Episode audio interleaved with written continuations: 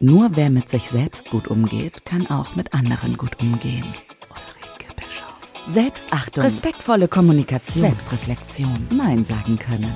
Nimm dich raus und rein ins Ich. Ulrike Bischoff ist die Supervisorin an deiner Seite. Sie selbst änderte ihr ganzes Leben. Hier hörst du, wie du es schaffen kannst. Zusammen mit Ulrike und Schwarzbrot und Kamille, der Podcast für dein gelungenes Leben. Ja, herzlich willkommen zu einer neuen Folge oder der dritten Ausgabe von Schwarzbrot und Kamille, der Podcast für dein gelungenes Leben. Mein Name ist Ulrike Bischoff und ich bin die Supervisorin an deiner Seite und die Expertin für gelungenes Leben.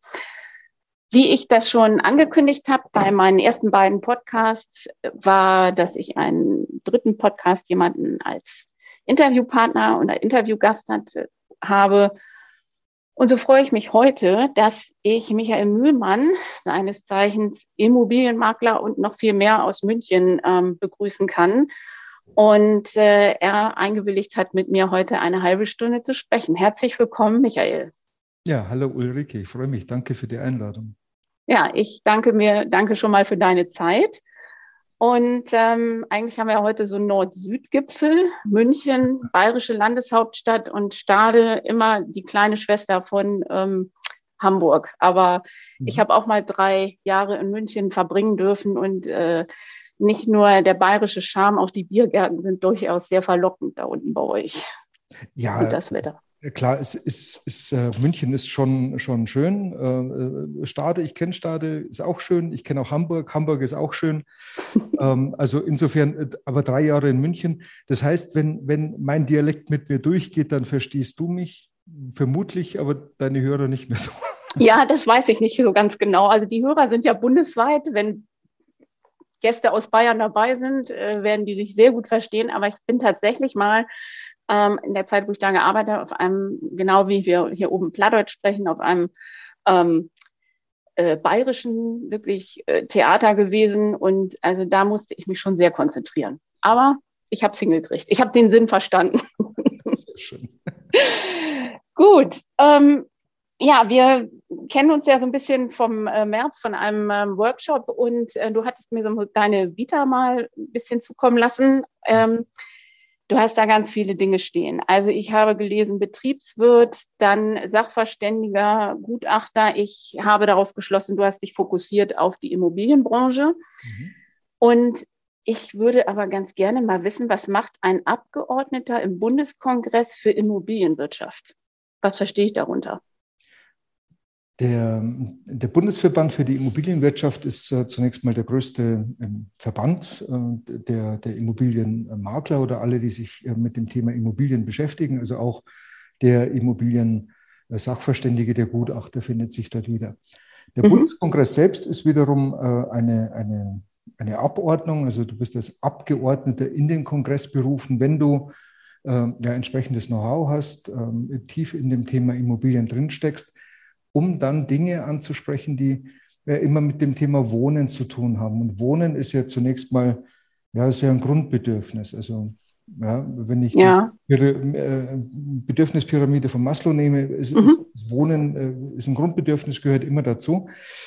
Und wir haben natürlich Entwicklungen im Markt, wo wir dann vom, innerhalb des Bundeskongresses darüber sprechen und sagen, Mensch, da, da läuft was schief, da läuft das in die falsche Richtung. Und wie können wir denn hm, auf die Politik ja, Einfluss nehmen oder wie können wir denn mit der Politik über das eine oder andere Thema sprechen? Ich kann nur als Beispiel, damit man mal weiß, was, was machen die, die Brüder denn so? Also 1999, glaube ich, war es, um genau zu sein, hatten wir die Einführung der Grunderwerbsteuer und man hat die mit äh, zwei Prozent festgelegt. Also er hat gesagt, wenn du einen Grund kaufst, musst du eine Grunderwerbsteuer zahlen in Höhe von zwei Prozent. Okay. Jetzt haben wir im, im Laufe der Jahre, also bis heute, der, der Selbstbedienungsladen äh, Staat, so nenne ich ihn in diesem Zusammenhang, hat also angefangen zu sagen, also wir erhöhen jetzt diese Steuer sukzessive und sind jetzt mittlerweile in verschiedenen Bundesländern, weil das äh, jedes Bundesland das für sich selbst entscheiden kann, bei 6,5 Prozent angekommen. Und immer dann, wenn wir Wahlen, wenn Wahlen vor der Tür stehen, kommen insbesondere die Grünen auf die Idee, auf die Makler zu schimpfen und sagen, wow, die bösen, bösen Makler, die mit ihren äh, Provisionen, äh, die können alle nichts und die tun alle nichts und, und, kriegen so viel Geld. Das geht ja gar nicht und äh, werden da immer zerrissen ähm, und werden dann immer so ein bisschen als, äh, naja, als populistische Maßnahme hergenommen. Und wir sagen, Mensch, der Preistreiber sind ja nicht wir, also wir arbeiten ja für unser Geld und äh, die, wir kennen uns und, und du weißt, was, was heute ein Sachverständiger, was ein Gutachter und was auch ein ordentlicher Makler leisten muss, um erfolgreich zu sein. Ähm, und auf der anderen Seite äh, kommt der Staat und, und bedient sich mit 6,5 Prozent einfach nur dadurch, dass er halt sagt, ja, lege ich mal so fest. Und das ist äh, nicht in Ordnung, zumal wir auch in Bayern 3,5 Prozent haben, Grunderwerbsteuer. Also bundesweit unterschiedlich. Bundesweit unterschiedlich. Mhm. Und da kann man schon mal äh, drüber nachdenken. Jetzt kommt ja ein Herr Lindner gerade aktuell auf die Idee zu sagen, ja, wir müssen halt den, ähm, den, den Erstkauf einer Immobilie, den könnten wir ja grunderwerbsteuerfrei machen. Das ist eine, äh, oder subventionieren. Und das ist ja eine sehr löbliche äh, Information und auch der Gedanke ist gut. Aber man könnte mal drüber nachdenken, ob man dann von 6,5 mal wieder runtergeht auf 2, weil dann wird es auch für viele leichter, in den Erwerb einer Immobilie zu gehen. Und das, da kümmern wir uns zum Beispiel mhm. im Kongress davon. Es hört sich dann für mich auch so an, als wenn, also bei dem Verbraucher ankommt, ja, die nehmen so hohe Provisionen, aber das ist dann anscheinend auch der Grund, warum die Provisionen ähm, so sind, wie sie sind. Nicht nur, weil ihr viel dafür arbeitet, sondern eben auch, weil dann noch andere von profitieren. Naja, die, die Provisionen, wenn, wenn heute ein, ein, Makler, und jetzt sind wir natürlich, jetzt muss man sagen, wo, wo sind wir denn, wo arbeitet denn der jeweilige Makler? Wenn ich jetzt einen Makler nehme, der, der irgendwo auf dem platten Land in, in Mitteldeutschland arbeitet und der verkauft ein Haus für 200 oder 300.000 Euro, der hat Inseratskosten, der hat Fotografenkosten, der muss Texte erstellen, der muss die Rechtssicherheit feststellen, der, der muss auch äh, bestenfalls optimal wäre, wenn er, wenn er studiert hätte in irgendeiner Richtung, also Immobilienfachwirt oder Gutachter oder was auch immer. Also es sind schon Leute, die sehr viel in ihr Fachwissen selbst investieren, äh, aber auch für den Kunden viel tun. Und äh, wenn der dann hinterher eine Rechnung schreibt über, über 9000 Euro, dann brechen die Leute zusammen und sagen, wow, Immobilie 300.000 ähm, äh, wert und der Makler kriegt 9000. Ja, ganz ehrlich, warum nicht? Also der hat, äh, zunächst verdient sich meistens ein Makler selbst, nämlich dass er ein Stück weit mehr Erlöse erzielen kann, das man als Privatmann oftmals nicht schafft. Äh, und auf der anderen Seite äh, stellt er Rechts oder sollte er Rechtssicherheit äh, herstellen, damit hinterher, wenn dann das. Wenn was kommt, dass es auf der sicheren Seite ist. Ganz genau, dass das Ding mhm. ist. Ja, verstehe. Ja. ja. also ich sehe schon, es ist ein sehr ähm, nicht nur ein breites Feld, sondern auch, ein, wenn man es mal so ein bisschen aufdröselt, ein sehr ähm, äh, ja, kompliziert im Sinne von für Außenstehende, also man muss sich da richtig reinfuchsen. Und ähm, was ich ähm, da so ein bisschen raushöre, ist, dass du gesagt hast, also du bist da rein berufen worden in diesen Rat. Das finde ich ja schon mal, ähm, ja, das ist ja eine Ehre eigentlich. Also es ist ja nicht selbstverständlich sowas. Das spricht ja auch für dich. Und ähm, dann bist du auch noch, das habe ich auch noch gesehen, Regionaldirektor München für den Bundesverband der Immobilienwirtschaft. Das heißt, ist das, das ist aber wieder ein anderer Verband oder ist derselbe Verband, aber da bist du dann nochmal, trittst du dann nochmal für die Region speziell auf. Da muss ich nichts dazu sagen. Das ist genau okay. so. Das ist der gleiche, gleiche Verband. Äh, mhm. Äh, tatsächlich ist es da so, dass man ähm, auch da wieder, also ich habe das Privileg der frühen Geburt. Ich bin ja nicht mehr 25, sondern Tage älter. Und ähm, natürlich sucht man dann in den, in den jeweiligen Regionen und Städten einen sogenannten Regionaldirektor und der ist tatsächlich zuständig für einmal für die Presse ähm, als Ansprechpartner zu Immobilienthemen, okay. aber natürlich auch für die Politik als Ansprechpartner für Immobilienthemen und natürlich für jeden Immobilieneigentümer, der sagt, oh, ich habe da habe da mal eine Frage, kannst du mir äh, da weiterhelfen? Und äh, mhm. dafür gibt es diese Regionaldirektoren. Verstehe, ja. Ja, super, danke. Es, es, ist doch, es ist doch wie überall. Du hast, äh, nimm, nimm verschiedene Berufsgruppen. Ähm, du nimmst, also der Immobilienmakler äh, hat, hat ein Image wie, wie der Politiker äh, oder wie ein Banker oder wie ein, äh, wie heißt ein Berufsbetreuer. Du hast, du hast doch, du hast doch in jedem, in jedem Beruf ähm, und auch in jeder Branche äh, hat, hat, jeder hat so, so ein Image mitbekommen. Und natürlich gibt es in jedem Berufsbild auch schwarze Schafe, natürlich. Und äh, wenn du, wenn du ein, ein schwarzes Schaf äh, macht, macht erstmal viel kaputt in, in, in deiner Branche. Ja. Aber äh, wir sehen uns tatsächlich äh, auch mehr, äh, mehr als, als ja fast wie ein Anwalt, wie ein Anwalt, der auf der Seite seines Klienten kämpft, um einfach ein gutes Ergebnis zu haben. Mhm. Und ich bin sehr dankbar und wir, wir sprechen ja auch immer wieder, also wir beide über das Thema Dankbarkeit, äh, dass ich ja. gerade zu dem Thema Image und Immobilienmakler äh, meinen, meinen absoluten äh, Frieden gefunden habe. Ich habe früher hat mich das immer bewegt und sagt, boah, wir haben so ein schlechtes Image und wir müssen was machen. Und nein, wir haben überhaupt kein schlechtes Image das Image der Immobilienmakler ist gut und ist wirklich ausgezeichnet. Gerade wenn du, wenn du eine hohe Kompetenz hast und es auch äh, transportieren kannst, hast du ein super tolles Image. Die Frage, die ich mir stelle oder gestellt habe, ist, wo haben wir denn ein schlechtes Image? Und das haben wir tatsächlich nur bei bestimmten Menschen, die ähm, gerne schimpfen, die auch sagen, Mensch, der Immobilienmakler ist schlecht, der Politiker ist schlecht und aber nichts besser machen. Gell? Also der, der Jungs oder der Banker ist schlecht, alles Verbrecher, äh, äh CDU, CSU, Masken und was weiß ich was. Du kannst den ganzen Tag schimpfen. Und tatsächlich ist es aber, wenn du diesen Kunden analysierst, ist das ein bestimmter Kunde in einer bestimmten Ecke, den ich nicht mehr habe. Ich habe mhm. tatsächlich mhm. nur Kunden, die sagen, ich brauche einen Profi, ich brauche einen Immobilienmakler, darum bin ich ja. bei dir, das ist mein Anliegen, kannst du mich unterstützen. Fertig. Ja, und, und ich habe das auch ähm, heute in einem anderen Zusammenhang noch gehabt, äh, wo ich so dachte, ja, ich glaube, die Presse macht da auch viel kaputt. Und im Moment ist einfach auch, also das ist erstmal der gemeine Deutsche, sieht ja, wie ich finde, immer sehr gerne erstmal, wo ist das Haar in der Suppe? Mhm. Und ähm, es ist einfach, ähm, ja ein wenig ähm, herausfordernd. Äh, also es ist andersrum. Es ist bewundernswert, dass du so eine Einstellung gefunden hast und sagst, also mit, mit den Leuten, also das sind gar nicht mehr meine Kunden. Und so ähnlich mache ich es ja auch. Wenn ich merke, die Chemie stimmt nicht im Vorgespräch, sage ich auch, nee, ähm, das ist so ein bisschen, da weiß ich gar nicht, ob derjenige das wirklich möchte, was, was, was, ähm, was ich ihm da anbiete oder ob der das überhaupt wertzuschätzen weiß. Und in dem Moment, wo er vielleicht widerstrebend bei mir in der Supervision sitzt, hat das Ganze auch gar keinen Sinn. Ich glaube, da mh, mm, greifen auch einige Dinge so ineinander. Die Politik hat, ähm, glaube ich, nicht immer die richtigen Entscheidungen getroffen. Und dann kommen eben solche Sachen wie Inflation und die Umstände jetzt und so weiter. Also es, es, es torpediert sich irgendwie alles und dann explodiert sowas irgendwo auch irgendwann mal. Ne? Also man, man, könnte schon, man könnte schon was tun. Also es gibt jetzt hier über den Bundeskongress äh, tatsächlich auch einen politischen Vorschlag. Äh, wir haben in, in Deutschland im Europavergleich äh, liegen wir mit der Eigenkapitalquote auf dem vorletzten Platz. Also es gibt äh, ja. Selbst in Italien oder in Spanien oder in Portugal ist die Eigenkapital. Man glaubt es nicht. Deutlich höher, deutlich höher.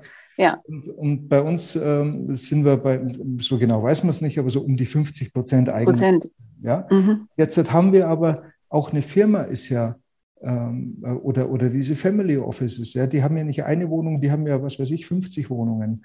Die zählen aber auch als, äh, als Eigentümer. Das heißt also, die Leute, die wirklich keine eigene Immobilie haben, sind deutlich mehr als 50 Prozent. So, und wenn wir uns das vor Augen führen, dann ist es doch falsch, im, im Alter oder die Altersarmut und da kommst du irgendwann an, du hast deine, deine, deine Rente, die ist absolut überschaubar, jetzt musst du noch so und so viel Miete bezahlen. Wie soll das funktionieren? Und das funktioniert vielleicht, vielleicht auf dem Dorf, muss nicht. Aber wenn du in der Großstadt, äh, Hamburg, Berlin, Düsseldorf, München, das äh, funktioniert. Unmöglich, unmöglich. Ja. Ich habe neulich auch gerade mit meinem Mann, der liebt München auch sehr, drüber gesprochen. Der sagte, was er in Erinnerung hat, das würde mich nämlich mal interessieren, ob das immer noch so ist dass man in München eigentlich den Anspruch hatte, keine Hochhäuser zu bauen, sondern mehr in die Breite zu gehen und dass es jetzt auch Schwierigkeiten gibt, dahingehend, dass halt natürlich, sage ich mal, wenn das von Landwirten Felder sind oder wie auch immer, dass die, dass es einfach auch schwierig ist, da überhaupt noch den Platz zur Verfügung zu stellen, zu, zu stellen, ja. Ja, also da Okay, das ist ein, da können wir eigentlich zwei Stunden. Okay, nein, es ist, aber, ich wollte aber, nur fragen, ob es noch so ist. Also es, es, ist, es ist nach wie vor so. Wir haben keine mhm. Hochhäuser, wir haben aber in München, also die Stadt München findet jedes äh, überall eine Ecke, äh, wo man, wo man bauen kann. Ähm, also es wird viel gebaut und es sind 2016, glaube ich, war das war Startjahr für da haben wir 860, 870 Millionen äh, bereitgestellt für den, für den Wohnungsbau, also fast eine Milliarde. Äh, wir haben in München äh, verschiedene Probleme. Wir haben natürlich auf der einen Seite Wohnungsnot, auf der anderen Seite haben wir, wir sind die Stauhauptstadt Nummer eins. Äh, wir kommen eigentlich auf den Straßen gar nicht mehr voran. Also wir stehen eigentlich die meiste Zeit hier in München mit dem Auto rum. Ähm, die Lösungen sind nicht Fahrräder. Das ist also auch nicht. Ja, das ist im Moment das Thema in Hamburg. Mhm. Ja, der, der öffentliche äh, Nahverkehr äh, ist, wir bauen, wir basteln an der zweiten Stammstrecke in München seit ich weiß nicht wie vielen Jahren und jetzt haben sie gesagt, es dauert nochmal äh, deutlich länger. Also es ist einfach die ganze Infrastruktur, die, da könnte man was verbessern. Und jetzt kommt Folgendes, aber da, da, ich hoffe, die Stadtväter werden mich dafür nicht ähm, vierteilen. Wir haben in München ähm, weiß man auch nicht so genau, aber circa 840, 850.000 äh, Wohnungen. Und wenn du ähm, auch in der, in, der in der Finanzierung von Immobilien, wenn du rechnest, dass eine Immobilie 100 Jahre ähm, anhält, kannst du also sagen, dass äh, jedes Jahr ein Prozent erstmal wegfällt. Das heißt, es wird abgerissen oder ähm, saniert. Also irgendwas muss mit dem Ding gemacht werden. Ja.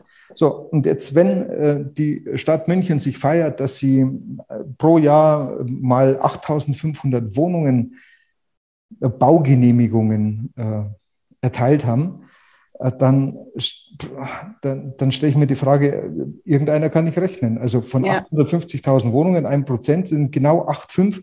Das ist das, was uns sowieso wegfällt. Und das gilt ja nicht nur in München, das gilt deutschlandweit. Wir brauchen, wir brauchen in Deutschland pro Jahr 400.000 400 äh, Wohnungen, die neu gebaut werden müssen. Und wir schaffen, wenn es gut läuft, 300.000. Und das heißt, wir laufen unserem Bestand immer hinterher und werden deswegen immer Wohnungsnot haben weil, weil wir es gar nicht in den Griff kriegen. Aber das, was ich vorhin sagen wollte, wenn du, wenn die Politik es sehen würde, dass man sagt, wir brauchen mehr, eine höhere Eigenkapitalquote, könnte man dafür was tun. Also man könnte steuerliche Anreize geben, zum einen, dass Menschen reinkommen. Aber das häufigste Problem ist, dass die Menschen gar nicht in den Genuss kommen, sich eine Wohnung zu kaufen, weil sie es nicht schaffen, das Eigenkapital aufzubringen. aufzubringen. Ja, ja, das. Und, und das brauchen wir, das brauchen wir auch bei gestiegenen Zinsen. Und jetzt könnte der Staat tatsächlich eine clevere Lösung äh, entwerfen, um zu sagen, ich mache so eine, eine Eigenkapitalersatzdarlehen. Das kriegst du vom Staat.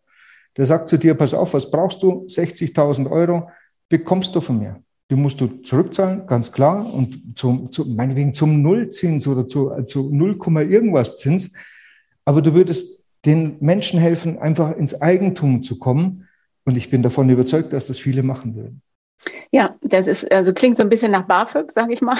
Ja, Was ich gerne nochmal ähm, mit dir besprechen wollte, ist, wir haben ja uns auf dem ähm, Speaker Slam kennengelernt und das ist ja so eine so einen herrlichen Humor, den ich so schätze. Und da hast du in vier Minuten ähm, sehr schön die Dinge auf den Punkt gebracht, die ja auch für Immobilienmakler ganz interessant sind und was man nicht in erster Linie mit Immobilienmaklern in Verbindung bringt. Oder mit Immobilien, nämlich wenn man sich von seiner Frau trennt. Ja, das ist ja. ja, du hast es schön gesagt, sind sie geschieden? Zum ersten, zum zweiten, zum dritten. Und äh, da hattest du so einen, so einen schönen Hinweis irgendwie. Ähm, also ich glaube, die Aussage war, dass da ziemlich viel, wenn man sich nicht rechtzeitig irgendwie mal im Vorhinein ein bisschen Vorsorge betreibt oder einig wird, dass da ziemlich viel Geld rüber, geht an Gutachter etc. pp. Ne? Naja, das ist das, das, das Thema. Also ich meine, äh, dass sich Wege mal trennen, das ist, ist einfach so. Ist normal, genau. Das Problem ist ja bei, dieser, bei der Scheidung generell, und ich, ich kann da mitreden oder ich verstehe jeden, der in der Scheidung ist und hat auch mein absolutes Mitgefühl und ich weiß, was man da durchmacht. Ähm, ich, ich war jetzt Gott sei Dank noch nie ein Mensch, der, der Rosenkrieg mag und drauf steht. Also bin dann eher derjenige, der sagt, komm, wir suchen eine friedliche, eine vernünftige Lösung. Aber das funktioniert nicht immer. Also wenn der andere nicht will, dann, dann ist es schwer. Nur das Problem ist, ich sage immer, Mensch, man hat sich so furchtbar geliebt, dass man geheiratet hat und vielleicht auch Kinder in die Welt gebracht hat, dann muss man doch eine Trennung vernünftig über die Bühne kriegen. Und ja, gute, gute, gesunde Einstellung, ja. Und da macht es einfach auch keinen Sinn zu sagen, boah, und jetzt streiten wir wegen dem, dem Haus oder die Wohnung und ich beschäftige da Gerichte und Gutachter da wird so viel Geld verballert, dass das kannst du wirklich viel, viel schöner und besser einsetzen, als, als äh, hier dem, dem, dem eigenen oder anderen Anwalt entgegenzuwerfen oder dem Gericht oder den Gutachtern. Also setzt, ich habe beide sagt, man hackelt es euch zusammen, also rauft euch zusammen ja. und, und äh, löst sowas und das kann man auch. Ja, also das, ähm, das sind ja Dinge, die ähm, also ich oft erlebe, zwar nicht in deiner Branche, aber äh, wenn, wenn ich mit äh, Menschen arbeite, wo es eben auch, äh, wo Kommunikation einfach eine wichtige Rolle spielt. Und das, was du, was ich so schön finde, ist, was du sagst, mein Gott, wir haben, ne, man hat ja mal zusammen gelebt, irgendwie hat man sich auch mal geliebt und geschätzt.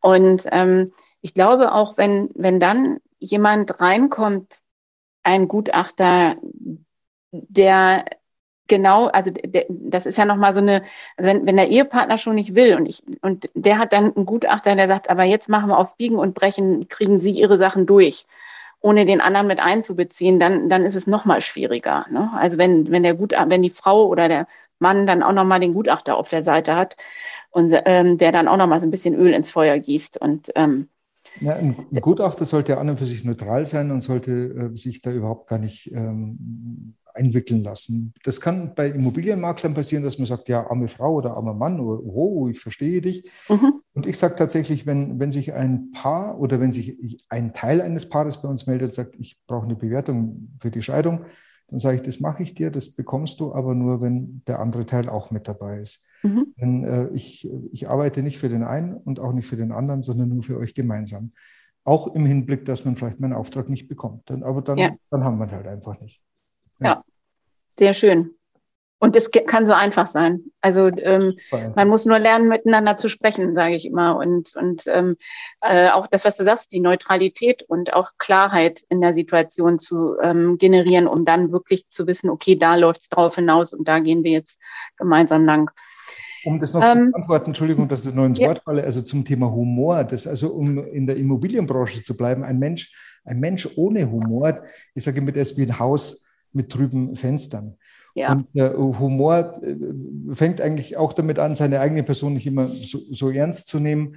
Und äh, Humor ist auch für mich zumindest immer so ein Retter in der Not. Also man, man kann auch manche Dinge, über die man sich sonst furchtbar ärgern würde, man kann die auch mit Humor nehmen. Ja, das, ja, das, das ähm, ich weiß nicht, ob du das Beispiel kennst von der Frau, die an der Ampel steht mit ihrem Auto und das Auto springt nicht mehr an und hinter ihr steht ein Mann und der ist am Hupen. Und äh, dann steht sie aus, steigt sie aus und geht zu dem Mann hin und sagen, wissen Sie was, also ähm, Sie können jetzt gerne versuchen, mein Auto in Gang zu kriegen. Währenddessen würde ich mich hier in Ihr Auto setzen und weiter. Ja, genau. ne? Also es ist so, wo man irgendwie merkt, man, man nimmt erstmal diesen ganzen Druck vom Kessel und wo, ich meine, was nützt es, wenn derjenige diese, man ist sich oftmals überhaupt nicht darüber bewusst, ähm, was das eigentlich für Folgen hat. Ja, also diese Reaktion, sich dahinzustellen, zu hupen, ja, dass ich das nicht mit Absicht mache und den Verkehr blockiere, das sollte irgendwie in dem Moment jedem klar sein. Ne? Ja. ja. ja. Ähm, du hattest auch so einen schönen Hashtag, äh, mir son dankbar, deshalb kam ich ja drauf, dich mal fürs Interview ähm, zu akquirieren, was mir ja nun Gott sei Dank auch gelungen ist. Ja. Wofür bist du denn dankbar? Im beruflichen wie im privaten vielleicht? Also ich denke, wenn du, wenn du morgens aufwachst, äh, kannst du schon mal das erste Mal dankbar sein. Nämlich, äh, okay. dass du wieder aufgewacht bist. Und ähm, dass du dann im Bett liegst und sagst, jawohl, ich liebe, ich atme. Äh, dann kannst du als nächstes dankbar sein, dass du, du, du stehst auf und gehst in dein Bad. Du hast ein schönes Bad und, und du duscht und du hast warmes Wasser.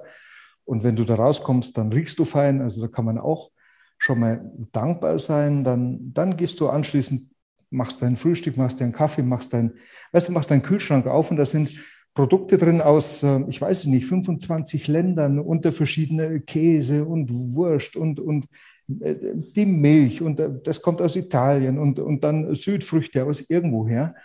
Und wenn man sich das mal so vor Augen hält, frage ich dich, ist das normal? Und das ist nicht normal. Das ist also ganz großer Luxus, den wir da haben. Und dafür kann man wirklich, wirklich dankbar sein. Ich habe dir äh, auch erzählt, dass ich tausendmal hingefallen bin. Und, ja, und, genau. Immer wieder aufgestanden bin. Und, und ich bin so dankbar für jedes Mal hinfallen. Denn jedes Mal, wenn ich aufgestanden bin, habe ich darüber nachgedacht, warum bin ich denn hingefallen? Was habe ich damit zu tun? Was habe ich damit äh, getan? Äh, dass ich das erleben äh, durfte und bin an jeder, an jeder Situation äh, gewachsen. Und ich bin auch dankbar über eine ganz große Erkenntnis, dass alles, was mir widerfährt, also ich bin, ich bin doch, ich bin mein eigener Schöpfer. Das hört sich jetzt ein bisschen, der eine oder andere wird mir jetzt nicht folgen können vielleicht, Aha. aber ich bin der Schöpfer dessen, was mir widerfährt. Denn ja sprechen wir über, nochmal über das Aufwachen morgens. Wenn du aufwachst und du hast, äh, und wir denken am Tag 60 bis 80.000 Gedanken und du denkst drüber, dass es ein schlechter Tag wird und du wirst wahrscheinlich, oh, aber wenn ich den Hubert schon wieder treffe oder den Hans, oh, meine Güte, äh, oder ich werde heute nur schlechte Gespräche haben. Ähm, weißt du was, du hast recht, du wirst einen ganzen schlechten Tag haben. Wenn du aber in der Früh, weißt du, wenn du, äh, und ich liege ja auch manchmal im Bett und sage, boah, und dann kommt so ein Gedanke, der sagt, Michael, sofort aufhören damit. Denke was Positives, denke was Stoppschild, ja. ja. Genau. Und dann sage ich mir, Mensch, das wird ein toller Tag. Ich werde heute tolle Kunden äh, treffen, werde tolle Gespräche haben. Ich freue mich auf einen Podcast mit Ulrike. Das wird ganz viel Spaß machen. Und weißt du was, dann hast du auch recht. Dann hast du nämlich echt einen tollen Tag. Und wenn du mit, dich mit positiven Gedanken äh, konditionierst und wirklich drüber nachdenkst, dann wirst du auch in ein positives Gefühl kommen. Und wenn du in einem positiven Gefühl bist, machst du, hast du positive Taten und positive Taten bringen was? Positive Ergebnisse. Energie, ja. Das heißt, so. wenn du schlechte Ergebnisse hast, Mensch, dann denk mal über deine Gedanken nach äh, und dann weißt du, was du vielleicht ändern kannst. Und das ist total easy. Und dafür bin ich sehr dankbar. Ich glaube, das ist die Kunst. Und wenn du das so schilderst, ähm, ist das Glas halb leer oder halb voll. Ne? Und ähm, ich kann, und wenn ich das halb leer sehe, dann sehe ich immer nur die, ähm, ja, die schlechten, die negativen Dinge. Und ähm, wenn ich es aber halb voll sehe oder auch, ähm, ich zitiere mal meine Schwiegermutter, die sagte immer so schön, wenn irgendwas passierte, du hast gesagt, ich bin tausendmal wieder aufgestanden. Die hat immer gesagt, wenn irgendwas aus dem Plan läuft oder ne, wer weiß, wofür es gut ist. Gut gelungen. Ulrikes Tipp. Ne? Weil es zeigt sich einfach manchmal nicht sofort. Aber dann ähm, äh, kannst du es halt, äh, ja, wenn du ein halbes Jahr später zurückguckst, sagst du, ah ja, guck mal, wie gut, dass das damals so und so war und dann, ja. Ganz gut. Und insofern ähm, ich, würde ich auch gerne immer noch mal an meine Hörer ähm, appellieren, mal zu gucken. Das habe ich auch immer ähm, in meinem Kalender drin stehen. Ähm, was sind eigentlich drei Dinge, also das mache ich abends öfter, die wirklich gut waren an dem Tag. Mhm. So, bevor ich einschlafe, dass man auch mit positiven Gedanken einschläft und sagt, okay, was, was hat mir Spaß gemacht, was war gut, was ist gut gelaufen und ähm, äh, da kommt dann auch schon viel Dankbarkeit ähm, dabei raus. Aber nicht nur Dankbarkeit, sondern auch, ähm, was mir eben aufgefallen ist, du bringst es auch sehr wertschätzend drüber. Das hängt, glaube ich, auch eng miteinander zusammen. Mhm. Beides. Also überhaupt die Möglichkeit zu haben, wertschätzend zu sein. Und du hast dann die kluge Schwiegermutter. ja. Ähm, gut, dann bevor wir zum Lifehack kommen, erzähl mir noch mal irgendwas. Hast du noch irgendwas auf dem Herzen, was dir für deine Branche wichtig ist? Du hast ja uns jetzt schon vieles genannt. Ähm, ja, also es ist, du hast ja vorhin gesagt, die Preise äh, steigen äh, mhm. mäßig und gehen nach oben. Wir haben momentan äh, eine andere Entwicklung. Äh, nein, haben wir, haben wir, also wir haben eine Zinserhöhung. Und ähm, jetzt haben ich wünsche mir für, für unsere Branche tatsächlich mehr Seriosität, äh, nicht nur für unsere Branche, sondern generell auch für die Medien würde ich mir das wünschen, dass man mhm. einen oder anderen doch ein bisschen äh, ein oder anderen Thema ein bisschen seriöser umgeht, vielleicht auch mal ein bisschen mehr bessere Recherche macht. Aber wir haben bei uns in, jetzt aktuell äh, Immobilienmakler, die sind unterwegs und, und machen die Leute irre. Und zwar arbeiten die mit Angst und sagen, jetzt musst du deine Immobilie verkaufen, denn, denn jetzt werden die Preise sinken. Und weil die Zinsen steigen. Und das war schon immer so, wenn die Zinsen steigen, werden die Immobilienpreise sinken. Und jetzt muss ich, ähm, und ich habe das gehört und sage, oh, jetzt sind sie wieder da, die Experten. Die Experten, die gesagt haben, ähm, Corona ist und jetzt werden Corona, bei Corona werden die Preise fallen. Und ich habe damals vor zwei, drei Jahren gesagt, nein, nein, Freunde, Corona wird viel, da wird viel Geld in den Markt kommen, da wird viel billiges Geld in den Markt gepumpt und wir wissen spätestens seit der Pleite der Lehmans immer, wenn ja. billiges Geld kommt, steigen die Immobilienpreise. Mhm. Das war im Übrigen bei Corona auch so. Die sind gewachsen, gestiegen wie nie zuvor davor. Und, äh, aber jetzt äh, sind die Zinsen ja hoch und jetzt werden die Preise fallen. Und ich muss sagen, ja, haben wir nicht so ganz aufgepasst, denn wir haben noch ein anderes Problem. Wir haben eine Inflation von 8 Prozent und vielleicht ja. demnächst zweistellig mit, mit 9 oder 10 Prozent. Und immer dann, wenn die Inflation da ist, steigen die Preise und da steigen ja nicht nur die Preise für die Milch, sondern da steigen auch die Immobilienpreise. Das heißt, nur die Schere geht weiter auseinander. Auseinander. Mhm. Das heißt, diejenigen, die sich eine Immobilie leisten können, sind die, die Eigenkapital haben und die, die kein Eigenkapital haben, werden wieder nicht in den Genuss kommen, sich eine Immobilie kaufen zu können. Und ich wünsche mir einfach mehr Seriosität, dass man einfach nicht mit Angst arbeitet, um den, um den Leuten irgendwie irgendeinen Blödsinn zu erzählen, sondern einfach seriös die Themen zu beleuchten und zu sagen, Freunde, die, die Preissteigerungen von 10 Prozent sind jetzt wahrscheinlich durch und vielleicht sind nur noch zwei oder drei Prozent möglich im Immobilienbereich. Wobei ich auch sagen muss, in München sind im ersten Quartal 2022 Einfamilienhäuser und, oder Häuser generell, also Doppelhaushälften und Reiheneckhäuser, um 12 Prozent gestiegen. Mhm. Hat jeder, der sagt, die Preise werden sinken, irgendwas, äh, der plappert was nach, was, was er irgendwo gehört hat und äh, stimmt halt nicht. Ja, da ähm, also rennst du bei mir offene Türen ein. Das kann ich nur sagen. Also wenn, dann bitte ein bisschen äh, äh, nicht Angst schüren, sondern Fakten, damit sich jeder dann aufgrund der Fakten auch ein gutes Bild machen kann. Das ist so, ähm, äh, denke ich, ähm, vielleicht so ganz gut diesbezüglich zusammengefasst. Schwarzbrot und Kamille. So schneidest du dir eine Scheibe ab. Ja, dann kommt, äh, bevor wir gleich zum Abspannen kommen, erstmal noch die Kategorie äh, Tipp oder Lifehack. Ähm, was hast du denn da für unsere Zuschauer oder Zuhörer, besser gesagt? Sind wir bald schon wieder durch? Okay. Also, ja, das geht schnell. Was gemacht. Also ein Lifehack. Ähm, ich habe ich habe gehört, dass wenn man Menschen äh, fragt, die am Sterbebett liegen, äh, was, was würdest du denn, äh, was hat auf deiner Löffelliste gefehlt, also was, hast, was ist denn falsch gelaufen oder was würdest du denn ändern? Und das Interessante ist, dass die Leute nicht unbedingt sagen, ah, ich habe zu viel gearbeitet oder habe zu wenig Zeit für meine Frau oder für meine Kinder. Ähm, das ist es gar nicht mal, sondern das ist tatsächlich der fehlende Mut. Also der fehlende Mut zu sagen, ich, hab, ich war in einem Beruf, ich war in einem Job und ich habe den halt gemacht, weil keine Ahnung, mein, meine Eltern haben gesagt, ich sollte machen und dann ich, hatte ich nicht den Mut, da irgendwann mal rauszukommen. Oder ich war in einer Ehe, die hat mich unglücklich gemacht und äh, ich, will, ich will jetzt nicht die Scheidungsrate in Deutschland erhöhen, aber wenn du in einer Beziehung die einfach keinen kein Spaß macht, dann macht die auch mhm. keinen Sinn. Und wenn sie dich unglücklich macht, hab den Mut und, und geh da raus. Wir, uns fehlt, wir brauchen mehr Mutmacher in Deutschland, die einfach sagen, komm, äh, Leute, habt den Mut und, und, und setzt es auch um. Wir haben natürlich eine Medienwelt, die, ähm, die uns schon beeindruckt, sage ich mal. Und ich kann ja. für mich sagen, ich habe seit acht Jahren, ich habe seit acht Jahren keinen Fernseher und kein Radio. Ich, wenn im Auto sitze, ich höre kein Radio und ich habe zu Hause eben kein TV. Trotzdem kann man sich natürlich den Nachrichten nicht entziehen. Du kriegst es übers Internet oder gehst am Zeitungskasten oder du bist ja immer informiert. Aber ich definiere, wann ich die Information haben möchte und wann ich sie nicht haben möchte. Also ich vergifte meinen Geist nicht. Und ich kann nur sagen, als Lifehack, Mensch, probiert es mal aus, vielleicht mal einen Monat nicht Fernsehen zu schauen oder einen Monat nicht die Medien äh, zu konsumieren. Äh, das, macht, das macht was mit dir. Das ist sehr, sehr angenehm, wird auch die Stimmung aufhellen.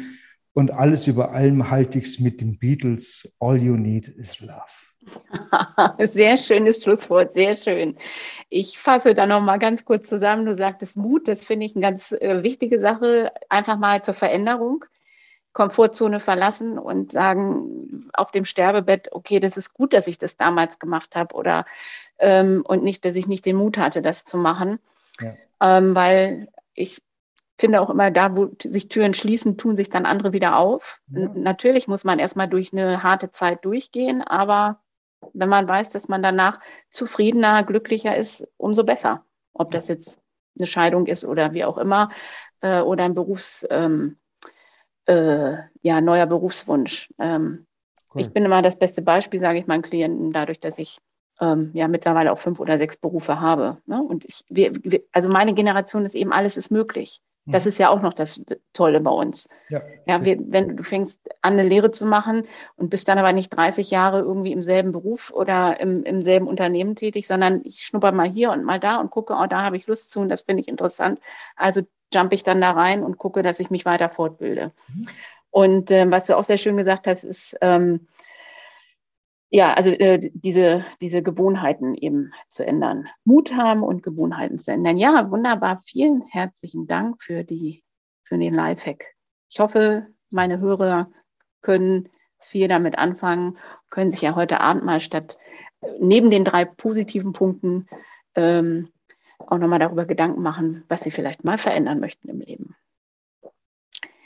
Ja, wir sind am Ende, lieber Michael. Herzlichen Dank für ähm, deine Zeit, für deine Expertise, für das entspannte Gespräch. Ich habe es sehr genossen. Du bist, man merkt, dass diese Sache mit den Zeitungen und so weiter, du hast so eine innere Ruhe, die du ausstrahlst. Es ist ähm, also äh, einfach schön, mit dir zu sprechen. Du bist ein sehr angenehmer Gesprächspartner. Vielen, vielen Dank. Dankeschön. Und an meine Hörer, vielen Dank fürs Zuhören, für eure Zeit, dass ihr ähm, wieder eingeschaltet habt. Und äh, wir hören uns dann in 14 Tagen wieder beim nächsten Podcast. Da geht es dann um das Thema Glück. Vielen Dank und wir hören uns. Tschüss. Servus. Ciao. Starte jetzt dein gelungenes Leben und starte direkt in die nächste Folge von Schwarzbrot und Kamille von und mit Ulrike Bischoff. Der Podcast für dein gelungenes Leben.